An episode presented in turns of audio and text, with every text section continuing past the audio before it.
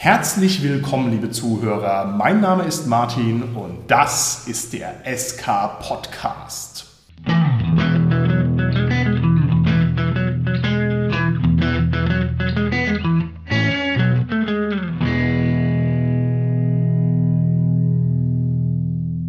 Bei mir heute im Studio sind meine lieben Gäste, der Holger, der Carsten und der Richard. Ja, hallo, der Holger hier. Hallo, hier ist der Carsten. Der Richard hier. Der Richard begleitet uns heute ein weiteres Mal. Er ist ja mittlerweile ein SK-Podcast-Veteran und war schon in diversen Folgen bei uns hier. Richard, sehr schön, dass du uns heute wieder unterstützt. Sehr gerne. Du bist also für unseren Podcast heute ganz besonders nützlich als der vierte Mann am Mikrofon. Und das trifft sich ganz hervorragend, denn wir haben heute eine kathartische Folge, eigentlich für mich ganz persönlich, aber mein Cast unterstützt mich natürlich. Ich bin jemand, der traditionell an Gamer-Shame leidet. Das heißt, ich habe einen hohen Rechtfertigungsdruck auf mir liegen.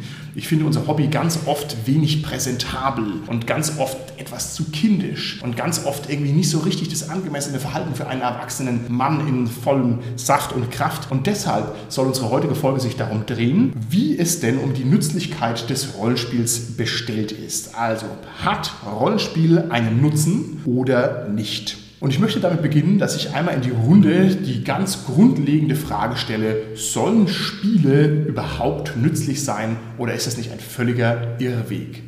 Man würde ja vielleicht spontan sagen nein, aber Spiele sind natürlich allein dadurch nützlich, dass sie Freude machen, Spaß vertreiben und dass sie auch dazu führen, zum Beispiel Freundschaften zu erhalten. Insbesondere natürlich Rollenspiele, da haben wir eine ganz eigene Folge dazu gemacht. Insofern, weil Spiele all diese Effekte haben, sind sie ja per se nützlich und müssen vielleicht darüber hinaus gar nicht noch weiter nützlich sein. Okay, sehr interessant.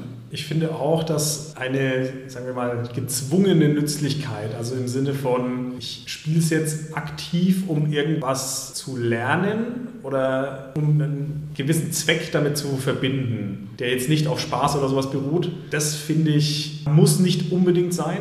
Aber es kann natürlich sein. Und um das vielleicht das pädagogisch aufzugreifen, was du gesagt hast, Holger, ich kann ja auch von Dingen lernen, ohne dass ich mir bewusst vornehme, davon zu lernen. Das mache ich ja eh automatisch. Haben wir hier einen Fußballfan vielleicht unter euch in den Reihen?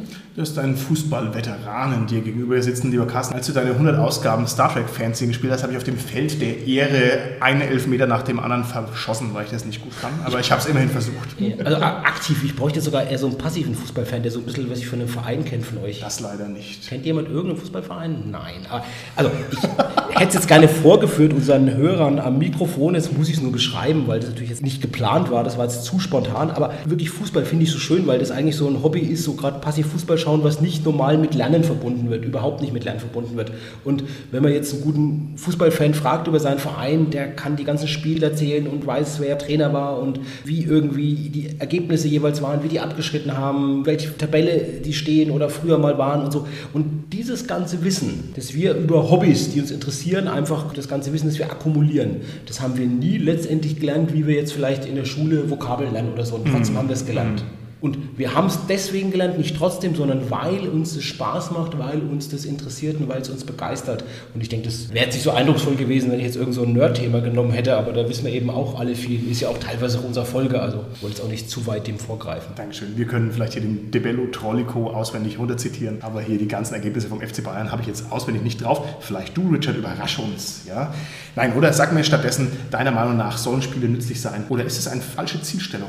Ich denke, jedes Spiel ist nützlich. Die Frage ist, welchen Nutzen man aus dem Spiel ziehen kann. Auch Spaß ist ähm, ein Nutzen, den man ja aus dem Spiel ziehen kann. Okay, jetzt haben wir diese Spaßbegründung. Die Spaßbegründung habe ich jetzt hier schon mindestens zweimal gehört am Mikrofon. Mir gefällt die nicht, weil das, finde ich, trivialisiert die ganze Angelegenheit auf eine unlautere Art und Weise. Man könnte durchaus auch sagen, das spielerische Lernen und damit das Spielen ist was, was uns Menschen einfach ganz schön weit gebracht hat und ist ein integraler Bestandteil unserer Ausbildung von Fertigkeiten und von Eigenschaften. Und man könnte auch sagen, das ist überhaupt ein absolut menschliches Attribut, also eines der ganz wichtigen und zentralen Attribute. Spielen muss sein, weil würden wir nicht spielen, hätten wir immer nur eine ernsthafte Herausforderung mit der Welt. Dann würden wir sehr schnell verlieren und uns schrammen ziehen und uns verletzen und so weiter. Und das Spiel befähigt uns eben spielerisch Fähigkeiten zu erwerben. Und damit wäre es also von herausragender Wichtigkeit. Das stimmt, das ist ja sozusagen ein Probehandel, wenn wir das sagen. Und das Ja, trifft genau. insbesondere natürlich aufs Rollenspiel zu. Und wenn ich jetzt an das pädagogisch oder therapeutische Rollenspiel denke, da ist es ja genau so, dass ich in einer Situation, die jetzt der realen Situation irgendwo gleicht, aber natürlich die in einem geschützten Rahmen stattfindet und die jetzt keine negativen Konsequenzen hat, wenn ich es nicht richtig mache, mich ausprobieren kann, mich in einer bestimmten Art und Weise zu verhalten und das auch einüben kann. Okay. Und das hat wiederum auf die reale Situation die Auswirkung, dass je besser mir das im Test, im Rollenspiel letztendlich gelingt, desto höher ist die Wahrscheinlichkeit, dass mir es dann wirklich auch dieses Verhalten in einer realen Situation gelingen wird. Okay, bin ich sehr gespannt, ob wir das im Verlauf der Folge verifizieren können oder ob wir da noch Abstriche machen können. Ja, selbst in der Biologie sieht man ja, dass Katzen durch spielerisches Lernen ihre ganzen Fähigkeiten erlangen. Also es ist ja auch in der Natur halt Ja, vorgesehen, dass man spielerisch Sachen lernt. Das ist richtig. Und wenn wir jetzt als gestandene Männer hier rumsitzen und würfeln Orks tot, dann lernen wir halt spielerisch, wie man Orks umbringt. Für unser späteres Leben? Nein? Ja. Du hast ja auch schon gesagt, Martin, Spieler ist letztendlich ja auch ein Kulturgut und vielleicht kommt es halt auch daher, dass man so manchmal diesen Gamerschäm hat oder daran denkt oder vom Umfeld das so erlebt, weil er natürlich vor allem Kinder spielen, du hast jetzt Katzen gesagt, Richard, aber halt nicht nur Kinder, natürlich Kinder vor allem durch Spielen viel lernen auch, ja. Ja, das ja auch Pädagogen machen, die jetzt im Unterricht was vermitteln wollen, die müssen ja auch erstmal hergehen und die ranführen und die vermitteln natürlich auch viel durch spielerische Übungen, ne? tarnen sie vielleicht den Unterricht oder so. Jetzt, bevor wir uns nochmal auf diese Nützlichkeit des Rollenspiels stürzen, möchte ich die Frage nochmal umdrehen. Gibt es Spiele, von denen ihr meint, dass ihr Stärken von euch ganz besonders gut einbringen könnt? Und was für Spiele sind es? Müssen das Rollenspiele sein? Nein, nein, allgemein. Also gibt es spielerische Tätigkeiten, wo du sagst, hier kannst du glänzen mit deinen Fertigkeiten. Da würde ich bei mir spontan mal Billard sagen, weil ich denke, ich habe eine ganz gute Hand-Augen-Koordination, die man dafür braucht. Und auch dieses sich vorstellen können, wie das verläuft, also diese geometrische Vorstellungsweise. Ja, dieses räumlich-geometrische Vorstellungsvermögen, sagt man, ist eine besonders maskuline Tugend. Ja, okay, gut, alles klar. Was habt ihr noch für Spiele, wo ihr euch einbringen könnt? Bei mir so strategische, planerische Spiele, wo es um eine Vorausplanung geht. Das liegt mir, denke ich, auch sehr. Und das so auch einzubringen, so langfristige Ziele letztendlich dann auch im Spiel zu verfolgen. Okay, alles klar. Ja, einerseits das äh, taktische durchs Tabletop, aber auch eben das Kreative als Spielleiter. Okay, okay. Also bei mir ist es so, ich bin ein Mensch, der viel redet und der manipulativ ist. Und dann sind natürlich diese ganzen Diplomatiegeschichten für mich immer ein gefundenes Fressen. Also eine schöne Runde vom Game of Thrones Brettspiel, das ja noch eine Iteration ist von dem schönen Spiel Diplomacy, das triggert mich schon sehr, sehr tief. Und ansonsten, ja, keine Ahnung, Echtzeitstrategie am Computer, das ist wie Strategiespiel nur nochmal um eine zeitliche Dimension aufgepeppt. Das ist auch was, was mir sehr liegt, also wo ich immer erfolgreicher bin, als ich mir das eigentlich normalerweise zutrauen würde. Okay, drehen wir die Frage nochmal um. Kann man eine Frage mehrmals umdrehen? Wir beim SK-Podcast können es. Ist sozusagen nochmal ein gestaffelter Twist, den du jetzt in diese Frage reinbringst, Martin. Wow, unsere Querreferenzen auf vergangene Folgen nehmen zu, ja, großartig. Meine neue Frage lautet, und die Frage stelle ich auch gleichzeitig an die Hörer draußen im SK-Podcast-Land, die können mal ihre eigenen Erfahrungen dabei gerade Revue passieren lassen. Gibt es ein Spiel, von dem ihr den Eindruck habt, dass ihr dabei ganz besonders viel gelernt habt und worum handelt es sich da? Also bei mir sind es natürlich mehrere Spiele. Zum Beispiel ein Spiel, das mir einfällt, war ein Tabletop, Battletech, dieses mit dem Max. Ja, das war ja, die ja. ganz erfolgreiche, ich glaube, das war sogar die erfolgreichste Science-Fiction-Romanreihe in Deutschland. Und durch dieses Spiel habe ich Statistik gelernt. Ich habe nämlich selbst mit meinem Realschulmathematik, die jetzt nicht so elaboriert war, habe ich angefangen, mir Verteilungstabellen zu basteln und zu überlegen, welche Chancen ich habe. Dann würfelt man nämlich mit zwei Würfeln und addiert es quasi. Also nicht gleich wahrscheinlich immer natürlich. Ne? Das ist so eine Normalverteilungskurve. Also die 7 ist am häufigsten und die 6 und die 5 sind dann auch wieder gleich häufig, aber werden insgesamt einmal weniger gewürfelt. Auf 36 Würfe wird dann die 7 sechsmal gewürfelt, die 6 und die 5 wird jeweils fünfmal gewürfelt und dann geht es halt so runter bis zur 1 und bis zur 12, die quasi auf 36 Würfel jeweils nur einmal gewürfelt wird. Und dann kann man halt so eine kumulierte Wahrscheinlichkeitstabelle auch aufstellen. Also man kann dann gucken, okay, wie ist die Wahrscheinlichkeit, dass ich jetzt eine 10 oder drunter würfel oder umgekehrt und so. Und das habe ich mir wirklich halt selbst gebastelt und aufgestellt und habe damit dann mein Verhalten im Spiel ausgerichtet. Habe überlegt, wann macht es denn Sinn eigentlich noch, dass ich auf diesen Wurf setze und wann ist denn der nicht gut oder wie sollte ich die Wahrscheinlichkeit denn beeinflussen durch meine Spielzüge, um halt möglichst gute Chancen zu haben, halt dann auch da Treffer zu landen. Das ist ja großartig. lieber Carsten. Ich habe einen ähnlichen Lerneffekt gehabt, als ich die Siedler von Katan gespielt habe, wo es ja auch um so eine gaussische Würfelverteilung ging. Ich muss sagen, da war ich aber noch ein ganz schön junger Hüpfer, als es noch Spielwarenläden gab. Und ich habe das also auch ohne jeden werblichen Einfluss in der Auslage gesehen, habe es mir angeguckt und habe es mir gekauft. Ich dürfte also einer der ersten Siedler von Katan-Spieler überhaupt gewesen sein, die es überhaupt gibt. Also einen guten Riecher bewiesen. Battletech habe ich nur am Computer gespielt und immer emotional. Und zwar immer so, kann ich noch eine Salve rausblastern oder fliegt mir dann schon der Reaktor unterm Hintern in die Luft? Da habe ich nicht gerechnet, sondern gesagt, ah, es geht noch, es geht noch, es geht noch. So habe ich das gespielt. Lieber Richard, wie schaut es bei dir aus? Gibt es Spiele, wo du viel mitgenommen hast oder wo du mal spezifisch was Konkretes gelernt hast? Ich habe in meiner Jugendzeit viel Vampire Live gespielt, also ein Lab. Und dort war ich sozusagen der Spielleiter und der Prinz und musste häufig vor großen Gruppen halt sprechen. Und diese Eigenschaft habe ich mir dann später nützlich gemacht, um Referate vorzutragen und andere Dinge, die eben mit vielen Menschen zu tun haben. Vielleicht auch einer der Gründe, warum ich jetzt die MWC leite. Das ist ja super, das ist ja echt schön, schöner Skill, lieber Richard. Es geht das Gerücht durch die Lande, du seist nach wie vor der Blutprinz der Domäne Würzburg oder sowas. Ich will es jetzt hier einfach nur noch mal vorzeugen hören. Ist es so oder ist es nicht so? Der Blutprinz verrät nie, wer der Blutprinz oh. ist der wahre Blutprinz ist hier am Mikrofon großartig. Dann wissen wir jetzt auch, wer die Prinzessin im Turm zum Vampir gemacht hat. Wow, wow. Lieber Holger, schnell lenk ab, bevor wir gebissen werden. Was gibt es für Spiele, bei denen du viel gelernt hast? Jetzt sag wieder Billard. könnte ich sogar, könnte ich sogar. Der Holger spielt nur Billard. Ja, ja.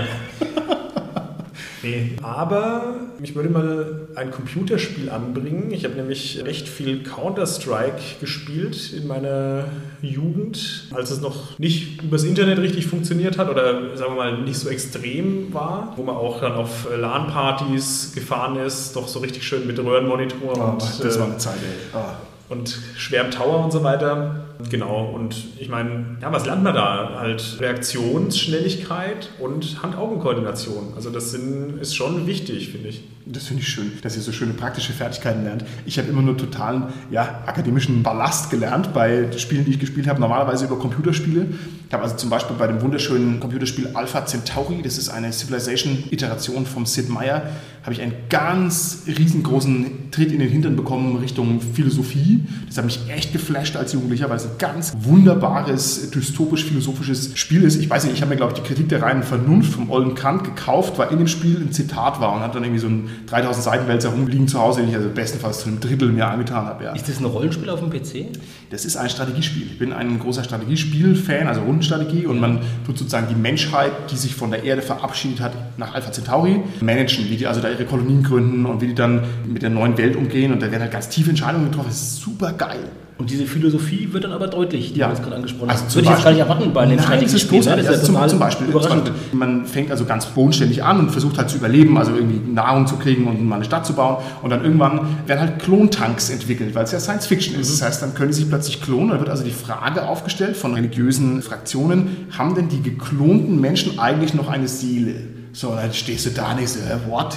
Was ist das für eine Frage? Und dann denkst du drüber nach, hä, was? Und so ist halt dieses ganze Spiel, es ist wirklich großartig. Leider ist es schon veraltet, man kann es eigentlich gar nicht mehr empfehlen, aber das ist ein Meisterwerk. Aber gut. Das ist ein absolutes Meisterwerk. Und dann andere Geschichten. Ich habe lange Jahre gebraucht, bis ich das Heilige Römische Reich deutscher Nationen, was eigentlich unverständlich ist, das ist also ein historisches Monster, also das erste Deutsche Reich sozusagen, es hat tausend Jahre gehalten, von Karl dem Großen bis zu Napoleon. Und zu kapieren, wie dieses Monster funktioniert, das ist mir auch erst gelungen, als ich die entsprechenden Grand Strategy Strategy-Spiele von Paradox gespielt habe am Computer und das also selber managen musste und da habe ich echt massive Durchbrüche gehabt. Das fand ich auch ganz toll. Ansonsten, ich weiß auch nicht, ich glaube, meine erste literarische Bildung habe ich über lustige Taschenbücher mir angeeignet. Ist jemand hier am Mikrofon ein lustige Taschenbücher-Fan gewesen oder bin ich der Einzige? Ja, früher schon. Ja? Ich habe sie irgendwann leider alle auf dem Flohmarkt verkauft. Ich hatte also wirklich vom Columbus-Falter Nummer 1 oh. bis so, ich glaube, Nummer 100 rum oder 110 hatte ich sie mal wirklich komplett. Okay, cool. Und ich habe sie echt alle auf dem Flohmarkt verkauft. Leider. Also es war für mich sehr prägend, muss ich sagen. Also keine Ahnung, ich habe den, den Faust von Goethe habe ich erstmalig im lustigen Taschenbuch gelesen. Oder das Nibelungenlied erstmalig im lustigen Taschenbuch.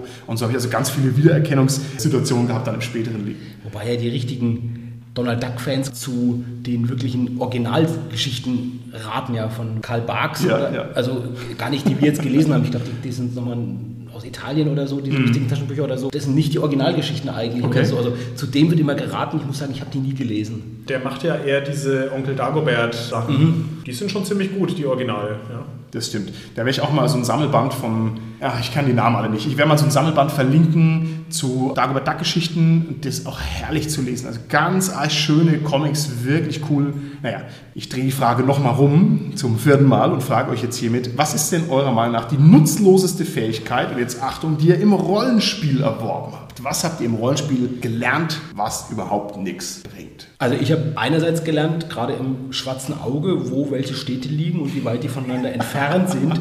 Das hatte ich auch schon mal erwähnt. Wir haben eine Folge mal gemacht über Karten im Rollenspiel. Ja, ja. Und das ist halt insofern nutzlos, weil mir es natürlich erstens in der realen Welt nichts bringt und zweitens aber im Rollenspiel ein Wissen ist, das ich ja als Spieler habe, das aber meine Figur ja gar nicht haben kann.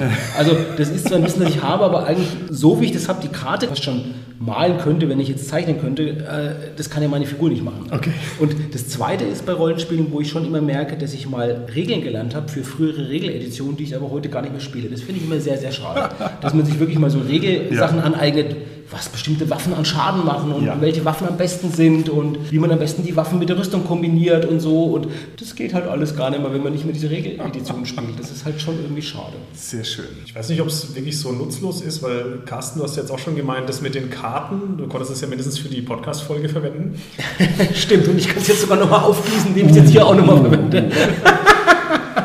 nee, aber ich finde die alternative Geschichte der Shadowrun-Welt, äh, wo ich mich einigermaßen gut auskenne, aber das ist halt auch ja, nutzlos. Das kann ich gut nachvollziehen. Das ist so eine schöne Science-Fiction. Irgendwie lernt man schon viel dabei und es hat irgendwie so einen schönen Widerhall in der echten Welt, aber bringen tut es einem halt gar nichts. Okay, verstehe ich. Richard. Ja, ich kann, ich konnte zumindest alle Gottheiten in den vergessenen Reichen aufzählen. ähm, dann habe ich mich mit ganz vielen Space Marine Primarchen und deren Legionen auseinandergesetzt und wusste auch dort, wo wer was, warum. Also ja, ganz viel, was in verschiedensten äh, Richtungen geht. Auch Karten, klar, in jeder Spielwelt, wo man sich auseinandergesetzt hat, wusste man plötzlich, wo irgendwelche Regionen sind, die man nie wieder braucht. Also da findet sich, glaube ich, einiges in meinem Repertoire an unnützen äh, Wissen wieder. Aber lieber Richard, das finde ich wunderschön, weil ich bin gerade dabei, mir dieses ganze Primarchenwissen anzueignen. Also ich merke so langsam, kapiere ich so ein bisschen und du sagst mir, das ist nutzlos. Nein. Der Imperator blickt mit Stolz auf uns herab, weil wir seine Söhne kennen, richtig? Ja. Richtig, richtig. Natürlich richtig. Gut, okay, uh, zum Glück. Zum Auch den missratenen Sohn Horus? Es sind neun missratene Söhne. Ach, okay. Horus ist nur der größte von allen. Der Imperator beschützt. Er beschützt. Er beschützt. Blut für den Blutgott. Und Schädel für seinen Thron. Die nutzloseste Fähigkeit, die ich erworben habe im Rollenspiel, ist, dass ich eine Geheimschrift auswendig kann, und zwar Nanduria. Das ist also eine aventurische, inneraventurische Geheimschrift mit einem eigenen Satz an Buchstaben. Und ich kann also Nanduria tatsächlich lesen und schreiben.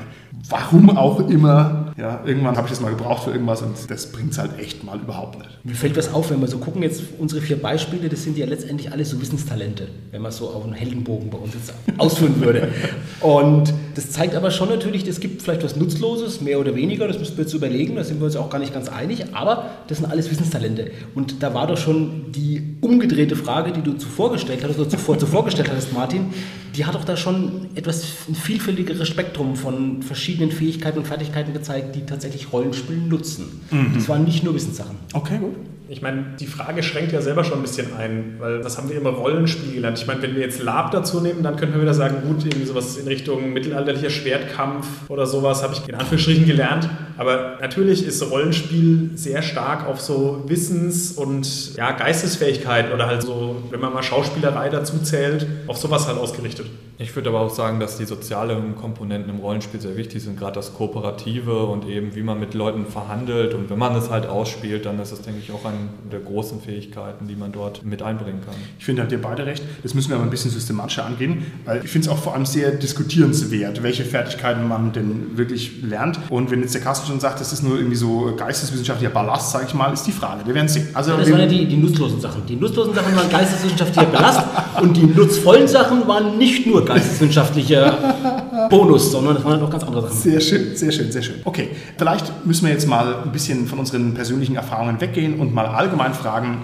wann ist denn eine gelernte Fertigkeit nützlich? Das passt jetzt hier ganz perfekt rein. Wenn ich mal mit einem autoritativen Ansatz rangehen darf, Normalerweise gibt es immer eine Entscheidungsinstanz, die sagt, das ist nützlich und das nicht. Man denke an seinen gestrengen Vater, der sagt, immer nur Nintendo spielen, das ist unnütz. Aber mal die Gartenarbeit machen, da lernst du was, mein Junge. Also jetzt mal ganz platt gesagt. Ne? Wer entscheidet denn in Wirklichkeit, welche Fertigkeit nützlich ist? Was ist die relevante Instanz dafür? Also eine übergeordnete Distanz ist in den meisten Fällen unsinnig. Die ist dann sinnig, wenn mein Handeln irgendwie von der Bewertung oder dem Wohlwollen der übergeordneten Instanz abhängt. Wenn das der Fall ist, dann ist es natürlich wichtig, dass die übergeordnete Instanz das letztendlich positiv bewertet. Nehmen wir die eine Sache an. Vor ein paar Wochen gab es eine größere Diskussion in Facebook. Sollte man Rollenspiel als Hobby im Lebenslauf bei Bewerbungen angeben?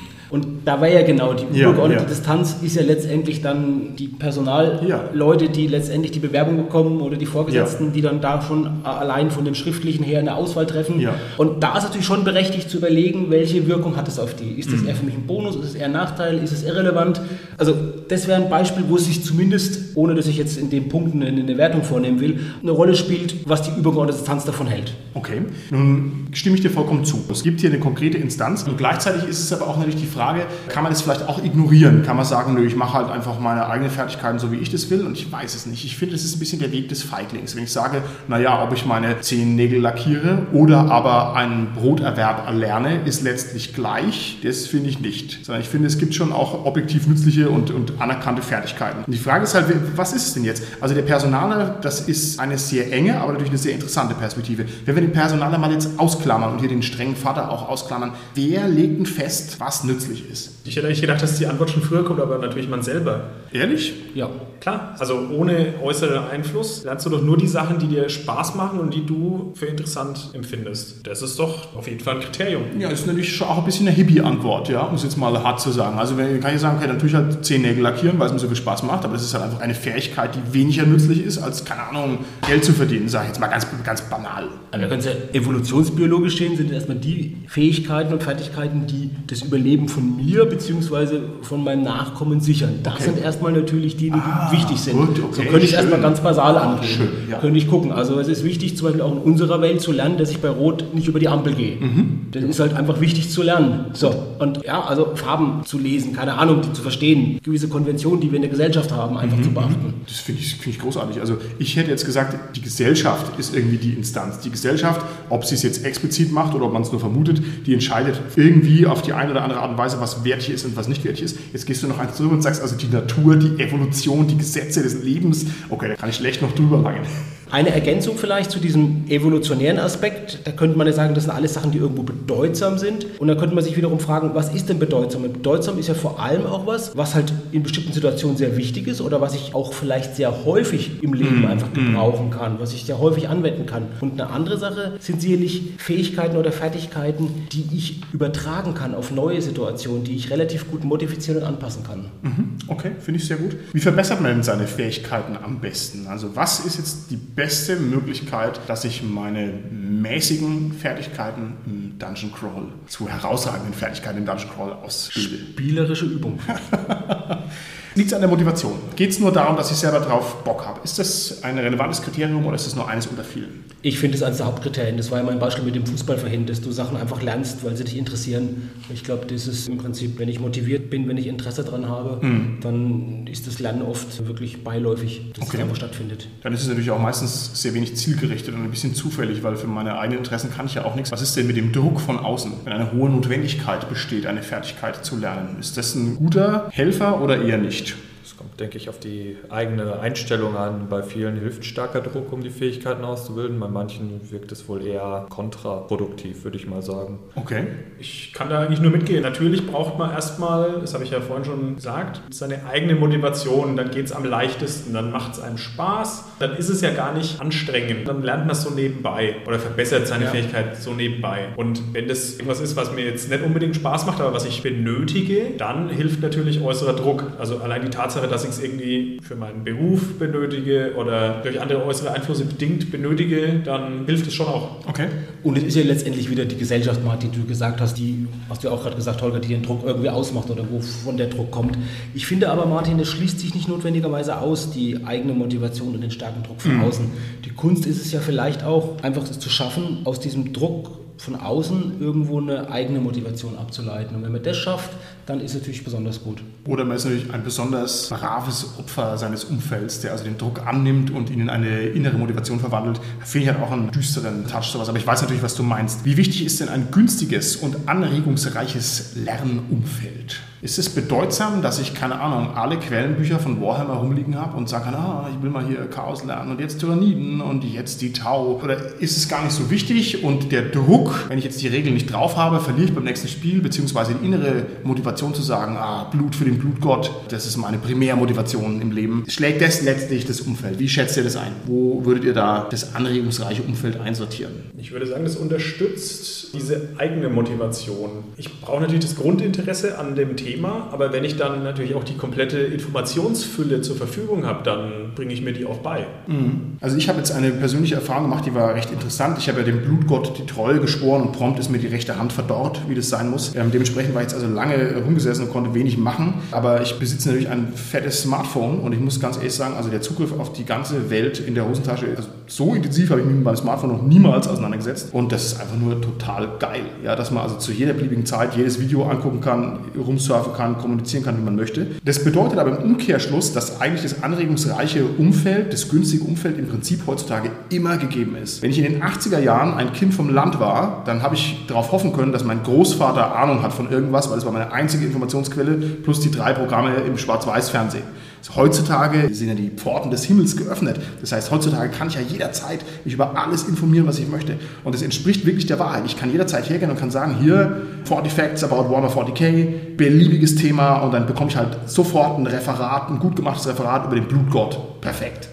Ja, also ich kann man da heutzutage überhaupt noch argumentieren, ich habe kein anregungsreiches Umfeld oder habe ich das eigentlich immer? Ich habe es vielleicht schon, aber das ist auch gleichzeitig ein Nachteil, weil ich habe ein so anregungsreiches Umfeld, dass ich natürlich vielleicht auch abgelenkt bin und dann andere Sachen lernen könnte, als die Sachen, die ich vielleicht eigentlich lernen sollte oder lernen wollte. Okay vielleicht auch mal ein Thema für eine eigene Folge jetzt, dass ich im Handy, im Rollenspiel zum Beispiel. Ne? Okay. Also der Spieler da erzählt und du surfst gerade mal die Gottheiten oder die Primaren da äh, durch. Ja? Also das, das, die Frage, ob das gerade so sinnvoll ist jetzt für die Spielrunde dann. Ja, die Frage ist ja halt auch, wie weitgehend man das, was man gerade sieht, wirklich verinnerlicht. Ne? Man schweift halt auch gerne mal ab, wenn man sich nur berieseln lässt. Ja. Und da ist es, denke ich, was ja. anderes, wenn man die Literatur vielleicht dann selber liest und sich selber mehr damit auseinandersetzt, als einfach nur ja. 40 Facts of whatever hört. und ähm, ja. Aber das ist natürlich ein toller Einwurf, lieber Richard, denn Rollenspiel ist eine sehr tätige Betätigung. Das bedeutet, Rollenspiel ist was, was man tut, wo man voll dabei ist, wo man Dinge macht. Also man lässt sich im Rollenspiel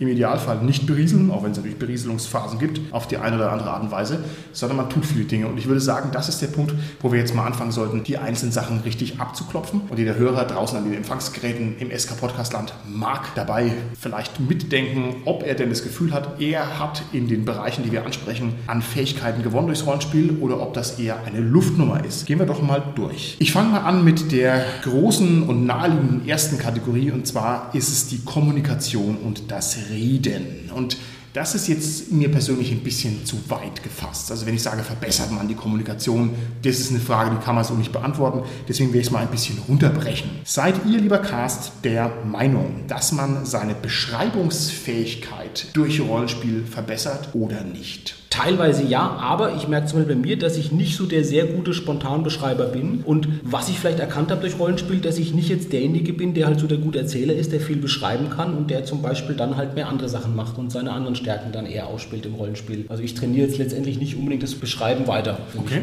Weniger ist mehr. Man muss halt konkret beschreiben, aber eben nicht zu detailliert sonst schweift man ja auch ab. Und das ist, denke ich, die große Kunst daran, dass man halt einen Raum mit den wesentlichsten Sachen füllt, dass die Leute mhm. sofort ein Vorstellungsvermögen haben, aber eben nicht sagt, dass die Tapete Raufaser hat mit einem Blumenmuster und ähnlichem. Bist du der Meinung, Richard, das hat sich bei dir verbessert? Du bist auch ein Spielleiter der ersten Kajüte, der viele, viele, viele Runden und Abenteuer schon geleitet hat. Und das war jetzt nämlich auch das Beispiel, das mir durch den Kopf gegangen ist. Man muss sich klar und präzise ausdrücken können. Es geht nicht so sehr um die Sprachpoesie, die ist zwar auch sehr schön, sondern es geht halt darum, dass ich fünf Mann sofort verklicker, was ist Phase. Bist du der Meinung, in den letzten, keine Ahnung, 20 Jahren des Rollenspiels, Richard, hat sich das bei dir verbessert durchs Rollenspiel oder nicht? Ja, am Anfang habe ich natürlich immer wichtige Details vergessen, sei es die wichtige Treppe ins nächste Stockwerk oder eben das Gemälde der alten Frau, was für den Tresor dahinter wichtig ist. Und das lernt man halt dann mit der Zeit. Und man lernt halt auch, wo die Spieler plötzlich abschalten und wo sie eben die ganze Zeit dabei sind. Und es ist wirklich wichtig, alles Wichtige zu sagen, vielleicht ein paar Kleinigkeiten hinzuzuergänzen, um den Raum ein bisschen mehr, mehr Leben zu füllen. Und dann sollte es halt auch Genüge getan sein. Okay, alles klar. Ich will da vielleicht noch einen kleinen Aspekt reinbringen. Also man lernt natürlich das so ein bisschen sagen wir, auf objektiver Ebene, also mit äh, vielen Leuten, vielen verschiedenen Leuten, dass man es generell kann, egal wer einem gegenüber sitzt, dass man diese Beschreibungsfähigkeit hat. Aber man lernt natürlich auch, wenn man dann eine konstante Gruppe hat quasi, dass man genau auf diese Leute nochmal stärker eingeht. Also das ist auch so ein Aspekt. Ne? Also das sind zwei Okay. ein bisschen unterschiedliche Sichtweisen. Ich habe noch eine Einschränkung. Ich glaube, was wir alle jetzt gerade in unsere Beantwortung implizit mit einbezogen haben, dass wir von der Warte des Spielers gesprochen Ja. haben. Weil wenn eine Beschreibungsfähigkeit durch Rollenspiel verbessert wird, dann doch wahrscheinlich vor allem aus Sicht des Spielers und weniger aus Sicht der Spieler. Also es gibt ja auch Leute, die es machen sehr selten oder gar nicht Spielleiter und da ist die Frage, ob die sich groß in ihrer Beschreibungsfähigkeit verbessern. Ja gut, Spieler beschreiben ja gerne ihre Charaktere, gerade am Anfang oder bei One-Shots oder auf Cons. Da ist es natürlich wesentlich wichtig, so auch die prägnantesten Details zu bringen. Und da denke ich, ähm, ist halt auch die Lernfähigkeit da, halt von den anderen abzuschauen, wie beschreiben sie ihren Charakter. Ich finde gerade Ja. auch, wenn man verschiedenste Runden besucht, dass man dort auch mehr darüber erfahrt, wie man halt beschreibt. Das wäre dann wieder das förderliche, anregende Lernumfeld, wie du es vorhin genannt hast, Martin, glaube ich so. Ne? Also dieses Genau. günstige Lernumfeld, ja. Genau. Aus der Perspektive des Spielers, finde ich, lernt man unglaublich viel. Also was ich mir angeeignet habe durchs Rollenspiel, ist, dass ich Details beschreiben kann in meiner Rolle. Also wenn wir jetzt um den Tisch rum sitzen und ich spiele also jetzt hier den Halbling Martin, den Unnützen, ihr habt alle die Paladine und Magier und Krieger und so weiter und ich mache halt immer nur Suppe und so weiter, halt dann einfach mal mir einfallen zu lassen, wie ich hier mit meinen Gewürzen romantiere und wo ich frage, hier magst du eigentlich Wacholder und so ein Zeug und dann so klein Zeug. Ich finde, das habe ich mir schon angeeignet und zwar explizit durchs Rollenspiel und ich glaube auch, dass ich sowas lockerer einfließen lassen könnte in eine normale Kommunikation. Also sich das auch einfach trauen, ja, also mal sich eine Spinnerei ausdenken und das mal einsetzen. Ich glaube schon, dass man das lernt. Und wie ist es denn mit der Improvisation? Vielleicht ist nämlich das eher das, worauf ich raus will. Lernt man im Rollenspiel zu improvisieren? Ist das eine Fertigkeit, die man wirklich substanziell verbessert oder nicht? Definitiv. Also ich finde, man lernt es auf jeden Fall. Ich kann natürlich immer mehr aus der Sicht des Spielleiters reden, aber gerade wenn man eigene Abenteuer leitet oder auch Kaufabenteuer spielt und die Spieler eben nicht den klassischen Weg nehmen, den man für sie auserkoren hat, muss man halt lernen zu improvisieren. Und ich finde, über die Jahre lernt man das immer mehr und man lässt immer mehr einfließen von dem, was man irgendwo aufgeschnappt hat, sei es durch die Medien oder andere Sachen. Okay. Ich war gerade eben auf einer Art Krimi-Dinner-Veranstaltung und zwar heißt es Private Mystery. Das gibt es in Würzburg, das ist ganz neu, absolut sehenswert, sollte jeder auf alle Fälle mal sich angucken. Das ist also ein Krimi-Dinner, das funktioniert relativ bodenständig, also nicht, dass man rumsitzt und isst was und schaut jemandem zu, sondern alle sind dabei. Es ist also wie ein richtig echtes Mini-Laden, richtig echtes Rollenspiel, ganz tolle Sache. Und da ist mir ganz stark aufgefallen, dass man die aktiven, guten Rollenspieler sofort unterscheiden konnte von denen, die das vielleicht nicht ganz so aktiv machen, weil die Rollenspieler waren natürlich sofort in ihrer Rolle drin, die man ja relativ schnell dazu in die Hand gedrückt bekommt und haben natürlich voll los improvisiert. Und das war also eine große Gnade, ein großes Glück, mit so vielen guten Leuten spielen zu können, weil man gemerkt hat, wow, hier ist ja Feuer drin, da ist Bewegung drin, das macht voll Bock. Und ich finde auch, das war eine ganz klar Rollenspiel korrelierende Fertigkeit. Ich möchte dazu noch was ergänzen. Ich habe mal mit ein paar Freunden Ja, Herr und Meister gespielt und das ist ein Spiel, wo man halt auch relativ spontan auf gewisse Sachen reagieren muss. Du meinst das schwarze Auge? Nein. Ja, no, no, no, ja, Herr und Meister. Jedenfalls hat man dort ziemlich schnell erkannt, wer improvisieren kann und wer nicht. Und böse gesagt waren es meistens die Spielleiter, die gut improvisiert haben und die anderen, die mehr Schwierigkeiten hatten. Und ja, Damals ja auch wieder Spielleiter und Spieler und ich würde jetzt auch sagen, da ist aber doch das beide Lernen. Also das waren jetzt auch eure Beispiele. Der Spieler, der lernt natürlich in, was ich, Beschreibungen, Handlungen eingehen, Plot-Twists zu machen etc. Und die Spieler lernen halt, sich in eine Rolle einzufinden. Und das dein Beispiel, Martin, das finde ich sehr schön, geht mir nämlich ähnlich, gerade bei One-Shots. Ich liebe es, wenn ich wirklich irgendwie eine Rolle zugeteilt bekomme und mir die vielleicht gar nicht ausgesucht habe und dann mit dieser Rolle irgendwie überlege, wie spiele ich jetzt die. Ist da habe ich eine Riesenfreude dran. Fällt dir das mittlerweile leichter Ja. als früher? Ja, also ist die Frage, ob ich das geübt habe. Es hat sich meine Vorliebe, auch keine Einstellung dem gegenüber geändert, aber ich glaube auch, das fällt mir leichter und ich kann da mittlerweile doch deutlich besser improvisieren. Apropos zum Thema Improvisation, wir hatten glaube ich auch schon mal eine Folge und es gibt ja mehrere Bücher mittlerweile schon, die sich mit dem, nur mit dem Thema Improvisation im Rollenspiel beschäftigen, was ja auch beweist, dass das schon irgendwie ein Zusammenhang da ist. Mhm. Das ist richtig. Ich drehe die Frage nochmal rum. Ich drehe heute nur Fragen um. Das ist heute meine Folge der umgedrehten Fragen. Seid ihr der Meinung, dass die Klappe halten zu können eine Fertigkeit ist, die man lernen kann und die man durch Rollenspiel lernt oder eher nicht? Ich bin der Meinung, es müssten manchmal mehr Leute lernen, ja. Ja, du schaust jetzt mich an, lieber Holger. Das kann ich gar nicht verstehen. Nein, es geht natürlich in diese Richtung, dass die Leute, die natürlich eher die Labertasche sind, vielleicht auch mal die Leute, die nicht so die Labertasche sind, ans Spotlight ranlassen sollten. Und lernt man das beim Rollenspiel? Das ist meine Frage. Ich finde nämlich schon. Ich finde schon, dass man einfach ganz viel Gesprächstraining hat durch das Rollenspiel und dass man also merkt, man kann nicht alleine sprechen, die anderen müssen zum Zug kommen, man muss auf die anderen eingehen. Das heißt, man lernt eigentlich ganz viele soziale Sprachskills. Also nicht mehr so, ich kann so toll improvisieren und ich kann hier irgendwie acht Wörter für Schnee jetzt plötzlich. Schnee, Schnee, Schna, Schnu. Ne? Sondern ich kann halt tatsächlich auch einfach mal die Klappe halten, kann mit dem Carsten zuhören, wenn der Carsten was erzählt über seine Rolle, die er gerade ausformuliert. Ich denke schon, dass das eine Rollenspielfertigkeit ist, die man sehr schnell lernen muss, weil es nämlich sonst nicht funktioniert. Oder täusche ich mich? Ich habe so den Eindruck, man kann es auch trotz den vielfältigen Anregungen und Möglichkeiten im Rollenspiel es zu lernen, trotzdem doch auch nicht lernen. Also ich glaube, wir kennen da vielleicht alle Beispiele von Leuten, die wirklich schon seit langer Zeit Rollenspiel machen, wo man eigentlich denken, die müssten es doch eigentlich gelernt haben durch Rollenspiel. Aber ich glaube, das ist jetzt kein Gegenargument, weil man kann ja alles irgendwie auch nicht lernen. Mhm. Aber es ist schon interessant, glaube ich, gerade beim Rollenspiel manchmal, gerade dass sich diese Zurückhaltung oder die anderen ins Spiel bringen, wie du gesagt hast, Holger, dass das manchmal Leute nicht machen, wo man denkt, eigentlich müssten die es doch längst, längst, längst gelernt haben, wenn sie schon so lange Rollenspiel machen. Also bei uns gibt es nach den Runden immer eine Feedback-Runde und um es zu verdeutlichen, lassen wir einen großen Würfel rumgehen und der hat eben das Wort und da ist Schweigen können halt eben gut angefragt, weil eben nur der eine redet und in Runden hatten wir es auch, wenn jemand eben da sein Spotlight alleine hatte, dass man halt gemerkt hat, dass die anderen wirklich geschwiegen haben, um zuzuhören. Also es ist, denke ich, auf jeden Fall lernbar. Okay, sehr schön. Vielleicht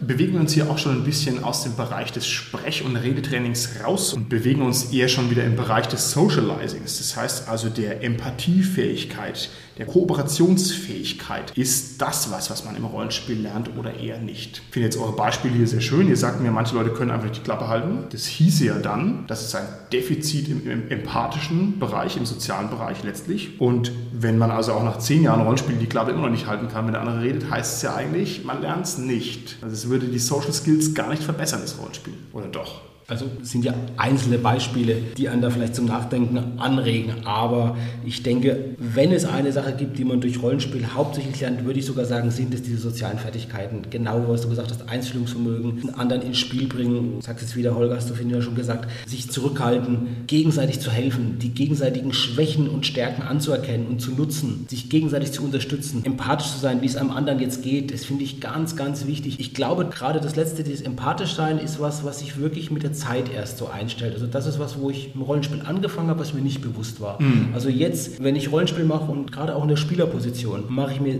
sehr Gedanken, wenn ich jetzt irgendeine bestimmte Aktion mache, überlege ich schon, wie ist es denn jetzt für die Spieler der anderen Charaktere mhm. auch. Also mhm. natürlich kann ich mir die Welt fallen lassen, ich bin in der Welt meines Charakters, aber trotzdem überlege ich immer, wie ist es denn auch für die Spieler oder was wird denn für die jetzt mal, also ich verlasse die Ebene hin und wieder mal und überlege, mhm. was wird die gut und gehe dann auf diese Metaebene und das finde ich was ganz, ganz Tolles und Wichtiges und Wesentliches im Rollenspiel. Okay. Ich für meinen Teil glaube, dass ich das nicht im Rollenspiel gelernt habe. Wenn ich überhaupt jemals was gelernt habe, was irgendwie so Socializing-Fähigkeiten angeht, das weiß ich nicht. Also ich bin ein bisschen hin und her gerissener Typ. Es fällt mir manchmal sehr, sehr leicht und dann fällt es mir manchmal auch wieder sehr, sehr schwer. Ich kann nicht mal sagen, woran es mhm. liegt. Vielleicht zu einem allgemeinen Stresslevel der Situation. Wenn der sehr hoch ist, fällt es mir schwer. Ich weiß es nicht. Aber es muss ja nicht dichotom sein. Also es ist ja nicht so, dass ich sage, ich habe es vielleicht auch nicht woanders auch gelernt. Ja.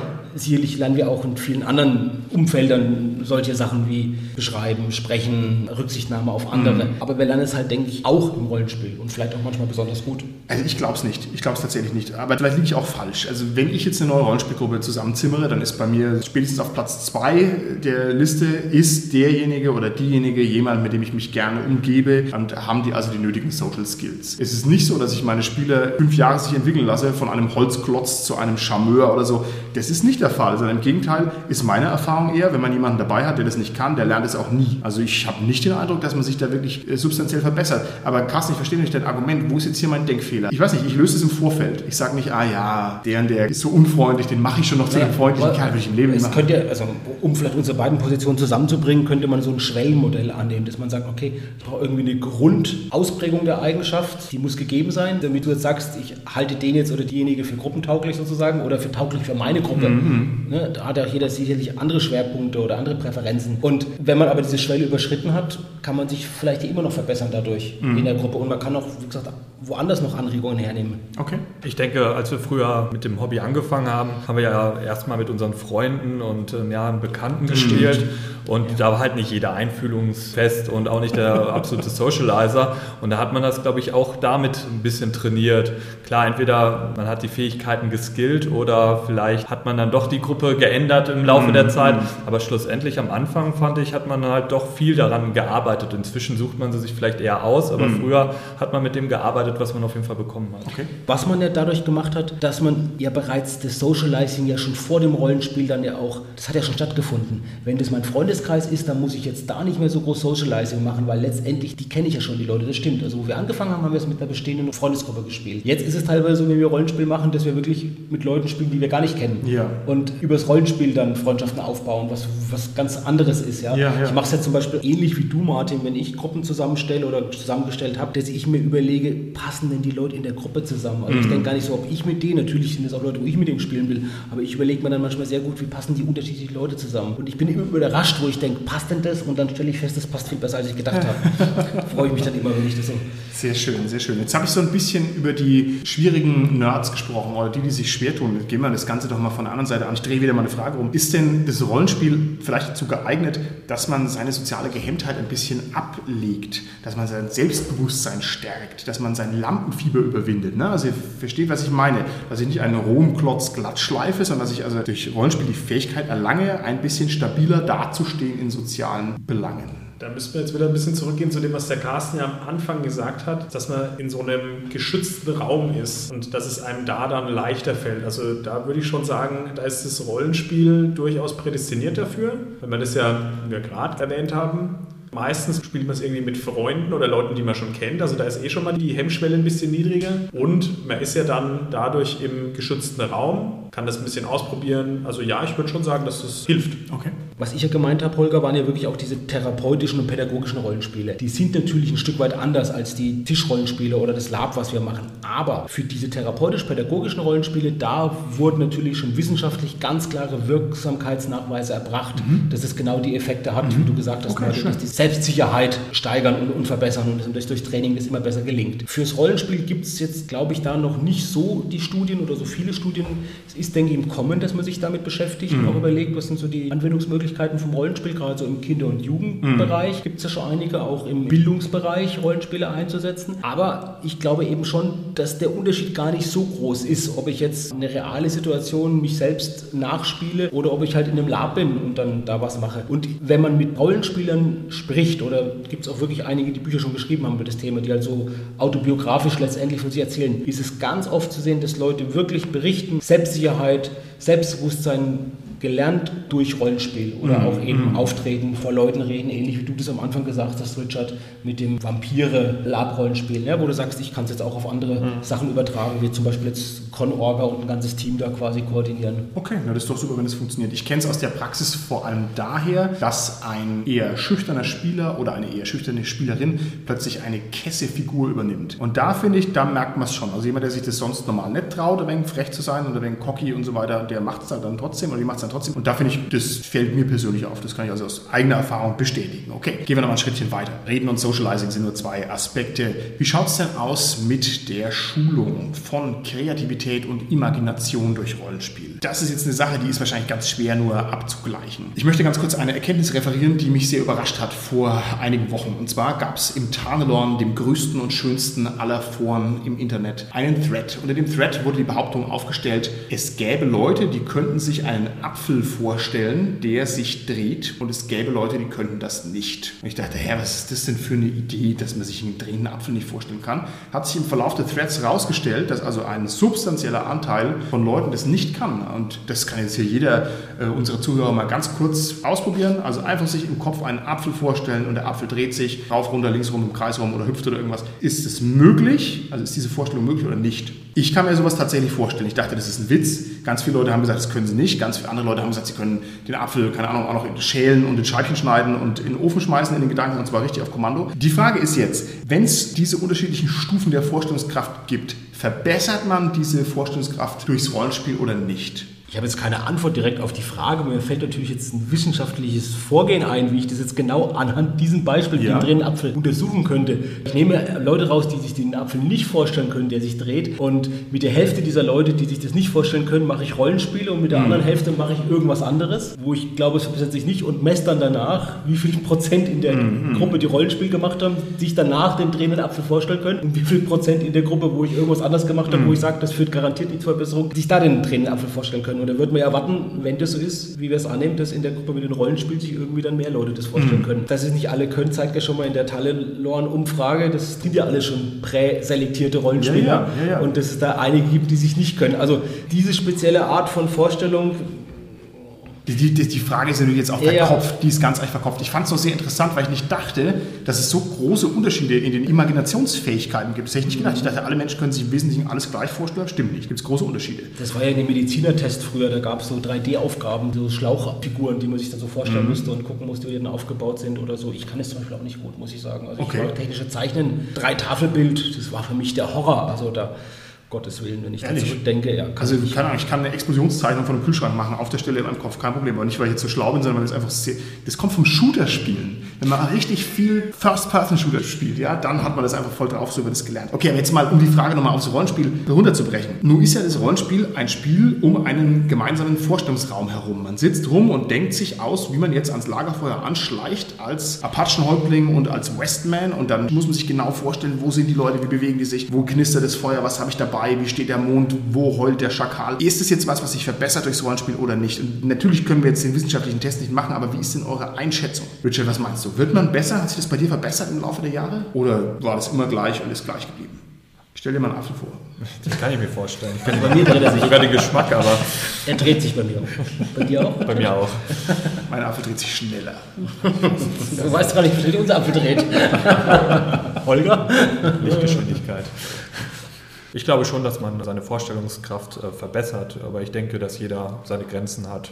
Ich würde gerne eine kleine Gegenthese aufstellen, dass es vielleicht früher der stärkere Anreiz war, das noch zu machen, weil du weniger Unterstützungsmaterialien hattest. Weil mittlerweile hast du halt die Battlemat und sich Miniaturen und was weiß ich. Und früher musstest du es dir halt wirklich vorstellen. Also vielleicht ist das auch irgendwie so ein Aspekt, den man da noch berücksichtigen muss. Okay, finde ich sehr interessant. Und wenn wir von früher reden, dann ist ja vielleicht auch nochmal, ich denke jetzt wieder methodisch, die Sache so, dass gerade beim Pen-and-Paper-Rollenspiel ja die Vorstellungskraft irgendwie so eine gewisse Grundvoraussetzung ist. Also ich habe ja ein Spiel, das sich wirklich mhm. nur mit Bleistift und Zettel auskommt. Und wenn ich da jemand bin, der nicht so das Vorstellungsvermögen hat, dann habe ich ja vielleicht an dem Spiel gar nicht so einen Gefallen. Also es könnte auch sein, dass die Leute, die schon von sich aus eine gute Vorstellungskraft, woher sie die auch immer mhm. haben, mhm. vor dem Rollenspiel jedenfalls mit sich bringen, auch besonders Gefallen an Rollenspiel finden oder sich besonders interessant mhm. finden. Und Leute, die nicht so eine gute Vorstellungskraft haben, bei denen sich eben der Apfel vielleicht nicht so dreht oder nicht so schnell dreht, die halt nicht so den Freude am Rollenspiel haben. Wir wissen es dann nicht, ob es dann der Effekt des Rollenspiels ist ja. oder nicht, will ich okay. damit sagen. Wir geben die Frage einfach mal raus an unsere Zuhörer. Schreibt mhm. uns doch in die Kommentare rein. Habt ihr den Eindruck, eure Vorstellungskraft, eure Imaginationsfähigkeit, eure Kreativität, eure Originalität hat sich substanziell verbessert durch Rollenspiel oder eher nicht? Ich würde es gerne wissen. Man kann es wahrscheinlich nur über so eine nicht repräsentative Stichprobe ein bisschen sich erschließen. Okay, nächste Frage. Steigert man im Rollenspiel sein Organisationstalent? Man ist gezwungen, wenn man Mitglied einer Rollenspielgruppe ist, seinen verdammten Laden zusammenzukriegen. Man muss irgendwo anwesend sein zu einer bestimmten Uhrzeit, man muss seinen Zettel mitbringen, man muss seine Regeln gelernt haben, man muss die grundsätzlichen Regeln des Spiels verstehen. Ist es eine Fertigkeit, die man durchs Rollenspiel verbessert oder sind die verhudelten Drahntüten, die es nicht auf die Kette kriegen und die Organisationsnazis immer schon im Vorfeld die gleichen und bleiben es auch? Wie schätzt ihr das ein? Ich sage da nur selbstsicheres Auftreten bei kompletter Ahnungslosigkeit. Ist gut oder ist schlecht? Damit kommt man trotzdem meistens durch.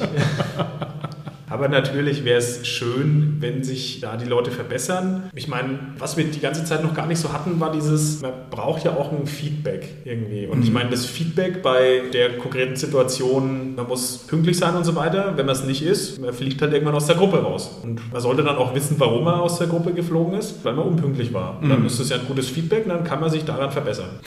Wie gemein, wenn man das nicht sagen würde. Ja, dein Zwerg ist halt tot. Tschüss. Ja. Dabei geht es halt eigentlich um die Unpünktlichkeit. Ist nur blöd, wenn der Spielleiter der Unpünktliche ist. Gibt's auch? Ja, Gibt's ich- auch? Ja. Ich habe schon Spielleiter erlebt, die ein bis drei Stunden zu jeder Session zu spät kamen. Bis zu drei Stunden. Wow. Da hat man aber schon die Prinzessin eigentlich befreit. Ja, der ist sie schon zum Vampir und wieder zurückgetwistet. Ich glaube schon, dass bei mir das Organisieren sich verbessert hat und ich sehe das auch bei vielen anderen Spielern, dass sie viel koordinierter daran gehen als vorher. Ich würde es als unspezifischen Effekt bezeichnen, weil es ja nicht jetzt primär am Rollenspiel, also dem Abenteuerspielen oder Charakterrolle einnehmen oder Abenteuerleiten liegt, sondern eher an dem Drumherum. Also wenn ich jetzt, sage ich mal, regelmäßig ein Brettspiel-Event organisieren Ja. würde, würde ich wahrscheinlich Ähnliches Organisation mitnehmen, oder, Richard? Ja und nein, also ich würde schon dir zustimmen, aber man organisiert ja auch im Spiel Sachen, ob es jetzt Okay. äh, das Heer ist, was man halt versuchen muss in irgendeine Form zu organisieren oder sei es nur die Goldmünzen als Gruppenkasse, die beigefügt werden. Also auch im Spiel Ja. ist Organisation auf jeden Fall ein wichtiger Punkt und da gibt es halt immer die Leute, die sich da sehr gut heraustun und die Leute, die, wie Holger so schön sagte, mitlaufen und sich ähm, einfach bedienen lassen. Dann wäre schon was auch Spezifisches natürlich, ja. Rollenspiel ist ganz oft regellastig und regelzentriert. Ich würde gerne von euch wissen, lernt man durch Rollenspiel Mathe? Also ich hatte ja mal ein Battletech-Beispiel. Ja. Ich glaube, das lässt sich ein Stück weit auch auf Rollenspiel übertragen. Also ich habe schon interessante Statistiken gesehen, insbesondere beim schwarzen Auge. Die 3W20-Statistiken, die so verlinkt sind im Netz, die sind wirklich sehr, sehr spannend, weil die halt einfach eben, da brauchst du aber schon Computer, um die zu berechnen, weil die eben nicht intuitiv sind und auch gar nicht per Hand so ohne weiteres zu berechnen sind. Aber ich glaube schon, dass man auch ein Stück weit sich Mathematik dadurch verbessern kann. Okay. Äh, Vielleicht ein einfaches Beispiel der Charakterschaffung von D&D, dass man ja mit drei Sechsseitern würfelt, also die Attribute. Und wir haben das jahrelang gespielt und viele Charaktere erschaffen und irgendwann war das Kopfrechnen so schnell und so gut, dass man halt einfach sofort auf einen Blick sehen konnte, ah ja, 12, 14, 16 und hat natürlich auch gleich die Modifikatoren und wo das alles reingeht. Also ich glaube schon, Ja. dass sich das mathematische Verständnis gerade mit dem vielleicht etwas komplexeren System verbessert. Das denke ich auch. Ich hätte noch einen weiteren Aspekt, der mit der Mathematik zusammenhängt. Das ist die Problemlösekompetenz. Ein bisschen abstrakter, aber dass man letztendlich auch technische Probleme sozusagen oder auf Handlungsebene Probleme lösen kann. Ich will euch dazu zwei Beispiele geben. Das erste Beispiel ist, glaube ich, so ein Beispiel, das löst jeder Rollenspieler im Schlaf. Wenn ihr euch vorstellt, ihr kommt in ein altes Haus rein, da ist eine große, schwere Tür. Ihr kennt es, die hat ein großes Schloss. Diese Tür schließt natürlich nicht hermetisch mit dem Boden ab. Da ist wirklich ein größerer Spalt unter dieser Tür. Da könnt ihr auch hindurchschauen und das wollt ihr da in das Zimmer eindringen und ihr erkennt, wo ihr durch Schlüsselloch guckt, dass der Schlüssel von innen steckt. Was würdet ihr tun, um da reinzukommen in den Raum hinter euch? Ich kann mir nur einen Apfel vorstellen, der sich dreht. Das ist das Einzige. Bitte mach ein Apfelbeispiel. Mit dem Apfel kannst du die Tür so nicht öffnen. Da musst du noch kreativ sein. Zweiter unqualifizierter Einwurf. Dieselbe Situation hatte ich gerade bei Lamentations. Da kam ein Strahl Blut aus dem Schlüsselloch raus. Yes, Lamentations ist so gut. So, jetzt die korrekte Antwort. Ich würde natürlich eine Zeitung nehmen, drunter schieben, am Schloss rütteln, dann fällt es runter, zieh's raus. Klappt das? Holger? Das hängt natürlich davon ab, was für ein Charakter ich spiele. Wenn ich jetzt einen dummen Barbaren spiele, würde ich natürlich einfach die Tür eintreten. Sehr schön. Ja, beide recht natürlich, ja. Oder man geht da mit einer Haarnadel her und tut irgendwie den Schlüssel runter. Aber das, ich sag, das macht jeder Rollenspieler im Schlaf, dieses Problem, ja. Also ich glaube, diese Situation hat jeder von uns im Rollenspiel schon mehrere Male in der Form oder einer sehr ähnlichen Form erlebt. Jetzt will ich mal ein neues Problem euch geben. Das ist schon aus der Problemlöse-Ecke kommend, ein recht bekanntes Problem, aber ich glaube in Rollenspielkreisen nicht so bekannt. Und das ist das sogenannte Kerzenproblem. Stellt euch Folgendes vor. Es gibt an der Wand hier bei uns hier im Podcastraum oder auch draußen bei unseren Hörern im Zimmer an der Wand einfach so eine, ein Korkbrett, also so wie eine Pinnwand an der Wand dran. Und eure Aufgabe ist es, eine brennende Kerze an diesem hängenden Korkbrett so zu befestigen, dass eben der Wachs von der Kerze nicht auf den Boden tropft.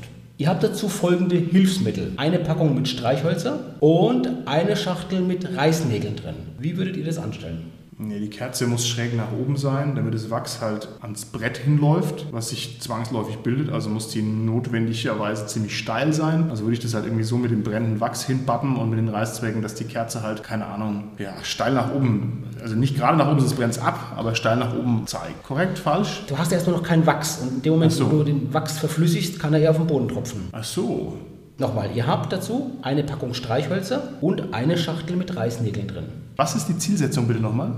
Ihr sollt die Kerze im Prinzip mit Hilfe auch durch der Hilfsmittel an dem hängenden Korkbrett so befestigen, dass die Kerze brennt und das Wachs von der Kerze nicht auf den Boden tropft. Dürfen wir das Brett bewegen? Darf das schräg sein? Oder? Nee, das Brett ist so an der Wand einfach. Also, du hast ja gesagt, es muss am hängenden Brett befestigt sein. Ja, am Schluss. auch mit Hilfe aber, aber ich darf das Brett vorher bewegen eigentlich. Also ich würde das, Bre- ich würde es auf den Boden legen, würde mit den Streichhölzern die Kerze unten erwärmen, dass ich es erstens biegen kann und zweitens, dass dann schon ein bisschen Wachs aufs Brett tropft und dann biege ich die so, dass sie dann, ne, wenn es hängt, nach oben steht und befestige es gleichzeitig mit dem Wachs. Natürlich habe ich dafür die Reißzwecken jetzt nicht verwendet, aber Die Reißzwecken klauen wir, Carsten. Okay, das, ist, also das, war jetzt, das war jetzt eine sehr, sehr kreative Lösung, die sicherlich auch vielleicht irgendwie in einem Test müsste man vielleicht auch noch jetzt als Testleiter irgendwie bepunkten oder so. Es gibt natürlich eine Standardlösung, die ist noch ein bisschen anders. Bitte. Aber die Standardlösung ist, man geht quasi her und nimmt die Schachtel mit den Reißnägeln oder vielleicht auch die Zigarettenschachtel und tut die Schachtel quasi seitlich mit ein oder mehreren Reißzwecken am Korkbrett befestigen, zündet die Kerze an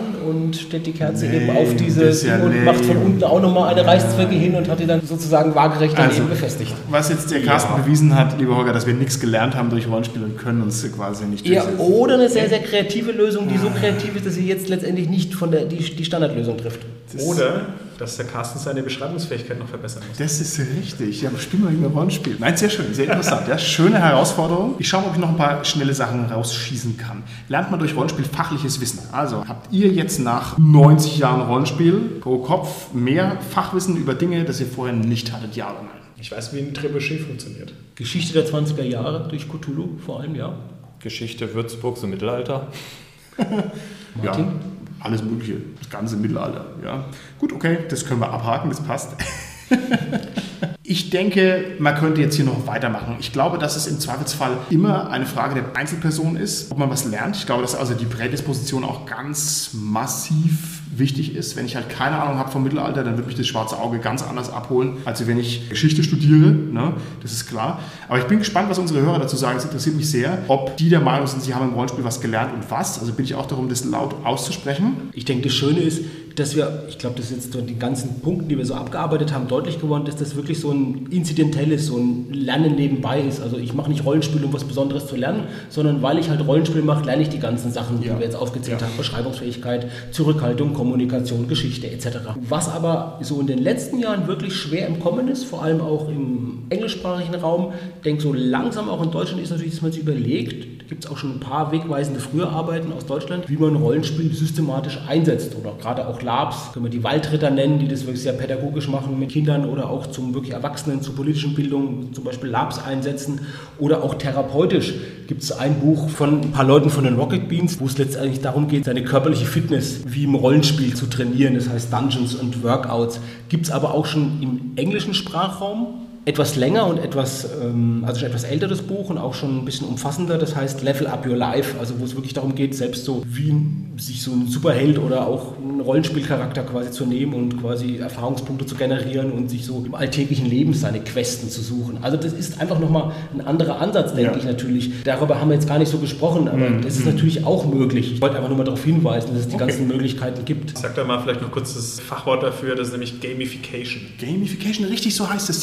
Holger. Das ist cool. Vielleicht noch ein letzter Tipp dafür. Es ist momentan auch leider nur in Englisch erhalten. Wir haben uns ja auch schon mal über Solospiele oder Abenteuerspielbücher unterhalten und da gibt es ein sehr schönes Buch, das heißt Therapy Quest von Jana Scarlett. Das ist eine Psychotherapeutin, aber auch gleichzeitig ein riesengroßer Nerd und die hat so ein Solospielbuch geschrieben, wo es einfach darum geht, mit belastenden Emotionen umzugehen. Aber sie packt das in eine Fantasy-Geschichte rein, erzählt aber ganz viel über Achtsamkeit und wie man sich günstig für einen verhält und ungünstig verhält in bestimmten Situationen mit so Monstern und macht da wirklich eine kohärente, schöne Geschichte drin. Es ist nicht so elaboriert, wie jetzt die modernen Solospielbücher sind, sondern eher so diese Insel der tausend Gefahrenbücher, Okay. so eher auf dem Niveau von dem technischen her, aber es ist halt therapeutisch, inhaltlich top und auch sehr schöne Geschichte einfach drin. Okay. Und ist, denke ich, so sehr zu empfehlen, wenn dich für sowas interessiert, so ein bisschen Selbsterfahrung oder Selbsthilfe und Nerdtum. Selbsthilfe und Nerdtum, das ist ja eine wunderschöne Kombination zum Ausklang für diese Folge. Wir haben natürlich noch völlig vergessen, die Kernkompetenz aller Rollenspieler anzusprechen. Und zwar ist es die Chips-Kompetenz, das umfangreiche Wissen über Chips, die man nebenher zum Rollenspiel vertilgt. Ich frage zum Abschluss in die Runde rein, was ist der beste Chips-Geschmack? Geriffelte Paprika. Sour Cream Onion. Jetzt hast du mir die Sour Cream schon vorher weggenommen. Ich wollte Sour Cream und Pfeffer sagen. Ich sage auch Sour Cream and Onion, das heißt 3 zu 1, dann ist es ein für alle Mal geklärt und dann würde ich sagen, bis zum nächsten Mal. Tschüssi. Tschüss.